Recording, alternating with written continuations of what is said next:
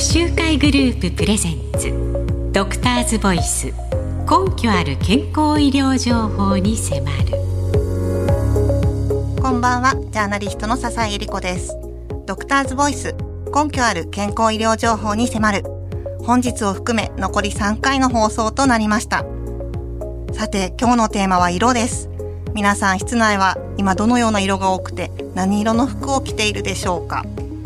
実は色と健康はつながりがとても深いんです。世界中にたくさんの論文があるんですね。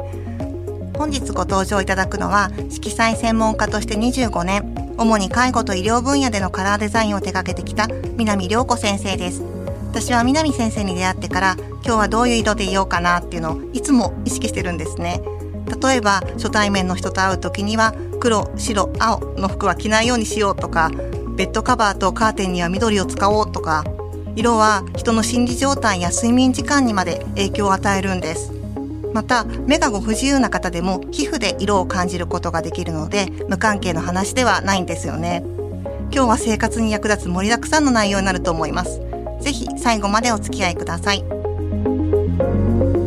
特集会グループプレゼンツドクターズボイス。根拠ある健康医療情報に迫る。この時間は命だけは平等だ。特集会グループがお送りします。特集会グループプレゼンツ。ドクターズボイス。根拠ある健康医療情報に迫る。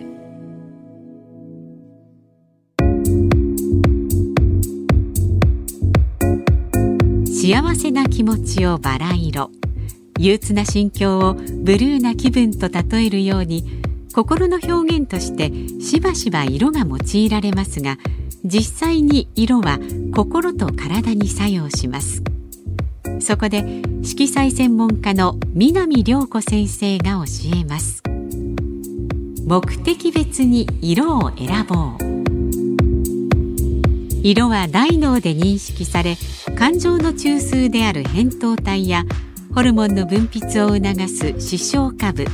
記憶を司る海馬を刺激します。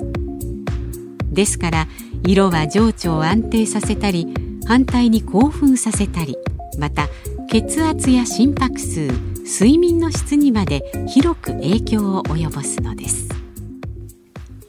南先生今日はよろしくお願いします。はいよろしくお願いいたします。私は南先生とは数年前に雑誌の取材でお伺いしたんですけれども南先生は実はあの特集会さんがこの番組を支援してくれてるんですけれどもその特集会さんが発行する特集新聞に、かつて連載されていたことがあると聞いてちょっとびっくりしたんですが。はいそうなんですよ。2005年ですね、えー、にですね1年間色の処方箋というですね名前で連載を行ってました。1年間長いですね。そうですね。大体毎月確か1回発行だったと思うので12回連載になりますね。そうなんですね。はい。であの色の処方箋っていうのはすごくいい言葉なんですけれどもなんかどうしてもこう色っていうとなんとなく色でそんなに変わるのみたいなあの根拠あるのかなっていうふうなことは多分実際私も最初はその南先生の話を聞くまで思ったので、はい、思うリスナーの方も多いと思うんですけれども、はい、その先生のご専門である色彩調節という分野について簡単にご説明いただけますか？あはい。そうですね。今あの笹井さんがおっしゃったように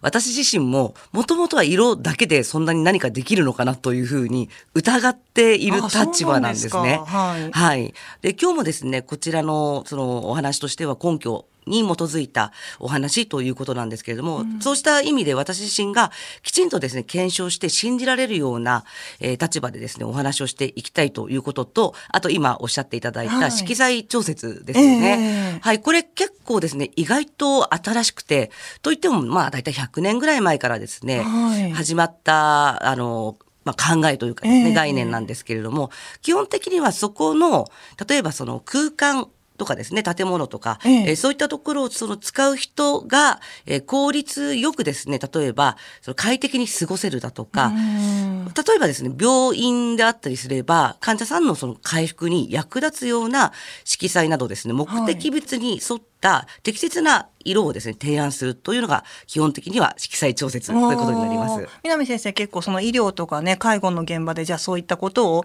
あのご提案されてきたっていうことですね。はいそうですね。それがもともとメインのはい、仕事と、はい、してですね、手掛けてきましたね。なるほど。なんかあの先生のご本で知ったんですけれども、実際にその、例えばうつ病のかあの奥さんがいる旦那さんがその専門家のアドバイスに沿って部屋の色を変えたところ、まあ症状が改善したりとか、そういったことがあるっていうことですよね。そうですね。それは結構有名な話で、確か、えー、暗いですね、色を、はい、あの、黄色っていう、まあ、ちょっと赤系の色なんですけれども、はい、まあそうした色に変えたところ、えー、うつ病がですね、改善されて効果があるっていうことが判明したわけなんですね。なるほど。はい、そういった大きなこの社会的な、あの、なんか病気の予防とか、そういった病院とかにも役立つと思うんですけれども、はい、まあ、今回リスナーの方、あの、皆さんにね、あの、先ほど、室内ではどんな色を使ってますかっていうふうに、あの、オープニングで問いかけたんですが、はい、室内では白が多いと思うんですけれども、この健康効果についてはいかがですか？はい。短期的にはですね、いいんですよ。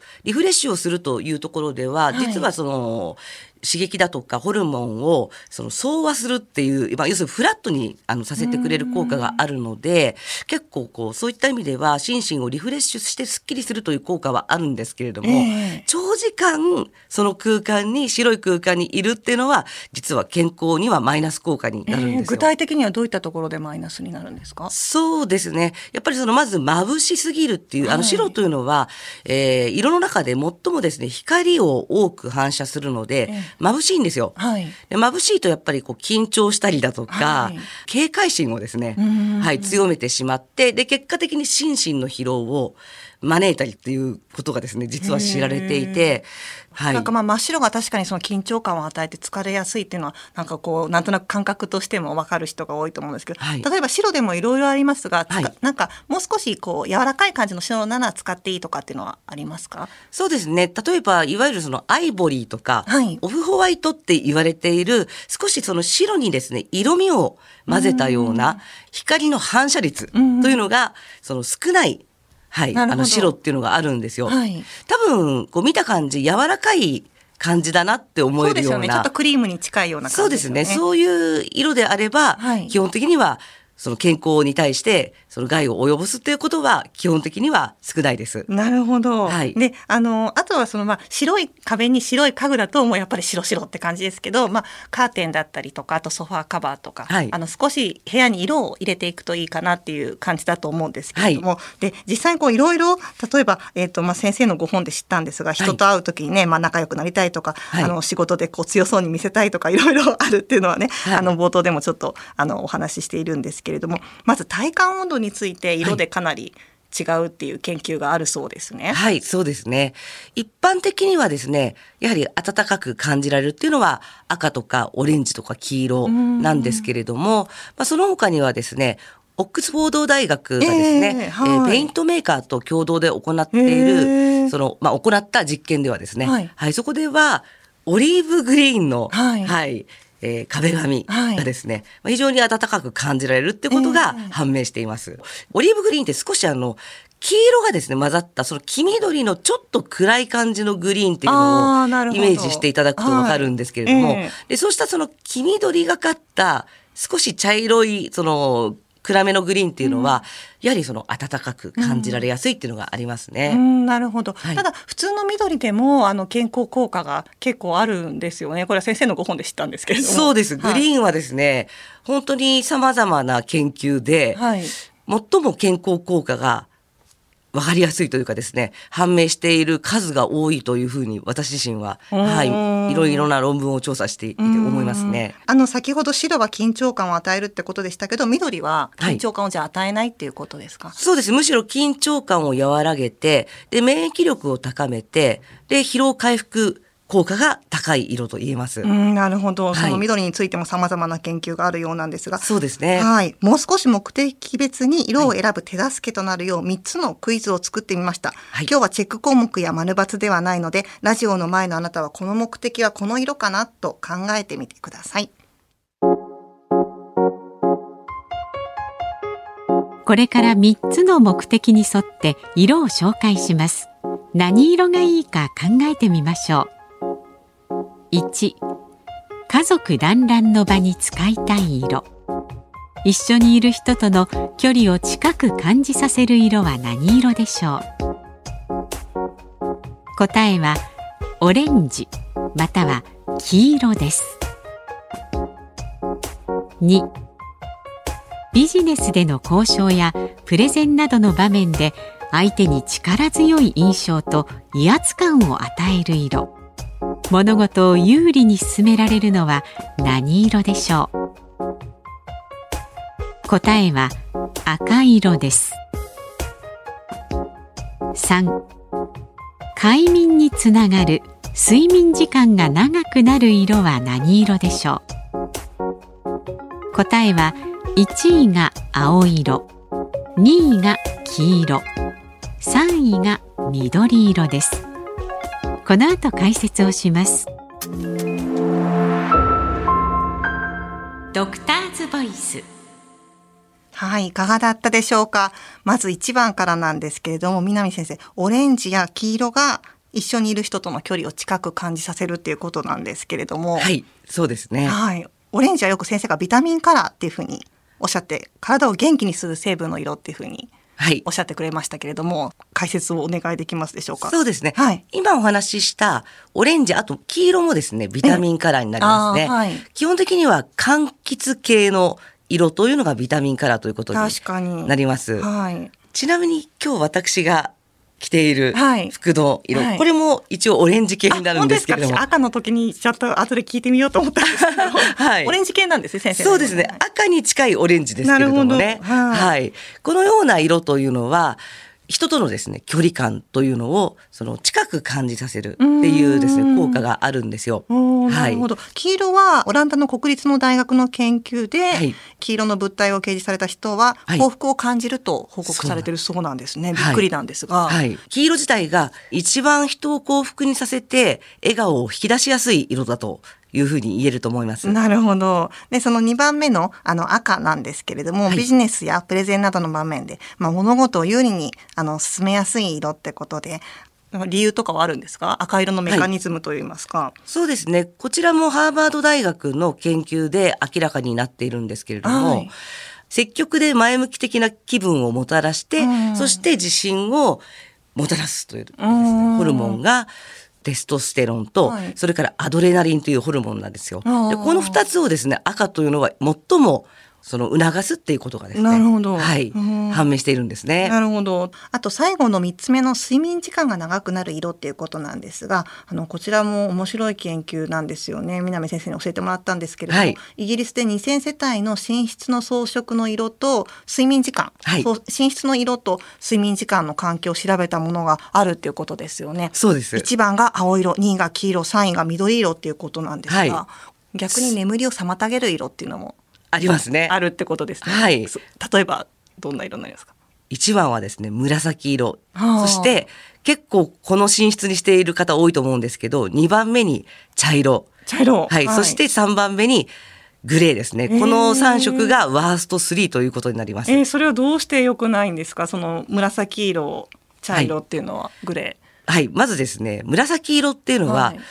その研究によると、私たちのインスピレーションを最も刺激して、そして妄想を促して悪夢をですね見させる可能性が高いっていうそれによって睡眠を阻害するっていうのが紫色だというふうに言われていて、あと茶色とですね、グレー。これは、退屈な感情を呼び起こして、そして孤独な気分にさせて、で、それがですね、結果的に良い睡眠につながらなくなるっていうなるほ、どそういう見解なんですよ。なるほど、はいじゃあ茶色とかグレーっていうのはちょっとこう、まあ、一人暮らしで寂しいなって思う人はあんまり使わない方がいいってことですよね。やめた方がいいと思いますやめた方がいいってことです。はい。そして青と紫だと、はい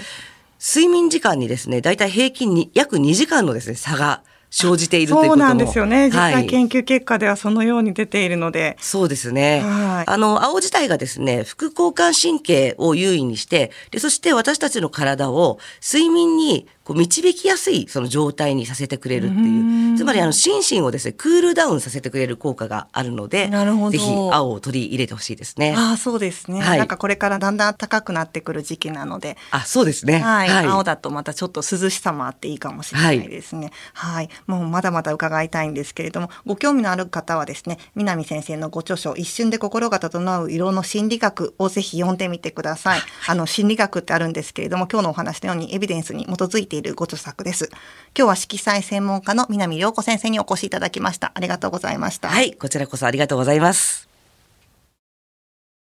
特集会グループプレゼンツドクターズボイス根拠ある健康医療情報に迫るこの時間は命だけは平等だ特集会グループがお送りしましたジャーナリストの笹井恵理子がお送りしてきましたドクターズボイス根拠ある健康医療情報に迫る。いかがだったでしょうか？色はですね、本当に面白くて奥深くて、いつも南先生の取材はもう発見の連続なんですね。で、あの、気分が落ち込んでいる時っていうのは、どうしても暗い色を選びがちになるそうなんです。で、実際にそういった研究結果もあるんですけれども、ぜひ、あの、意識して暗い気持ちの時こそ、明るい色のものを身につけたり、あの、部屋に明るい色のものを取り入れて、自分自身が元気になるように、あの、導いていきたいなっていうふうに思います。さて次回は今日最後もお伝えした睡眠について深く取り上げます。ゲストには筑波大学の桜井武教授をお招きします。今日の放送を含めこれまで放送されたすべての回はポッドキャストで聞くこともできます。検索窓にドクターズボイス DRV と入力して番組ウェブサイトにお入りください。